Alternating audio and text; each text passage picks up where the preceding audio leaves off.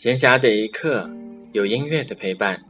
这里是荔枝 FM 四八一六八白谈的片刻，欢迎大家的收听。同时，也欢迎大家关注我的微信公众号“白谈的音乐片刻”。在上一期的节目当中，我们说到肖斯塔科维奇在苏联曾经被认定是一个反人民的形式主义音乐家。这一说法使他撤回了当时第一小提琴协奏曲的公布。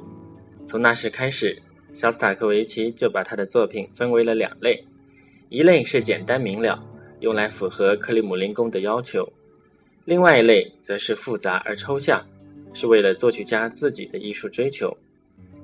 在今天的节目当中，我们将要播放的是第三、四两个乐章。第三乐章是一首帕萨卡利亚舞曲，这是一种16世纪源自西班牙的古老舞曲，多数采用三拍子。带有庄重的特点。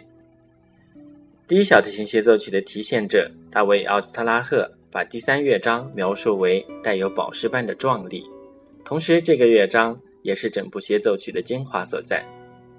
第四乐章是一首滑稽曲，和第三乐章之间是不间断演奏。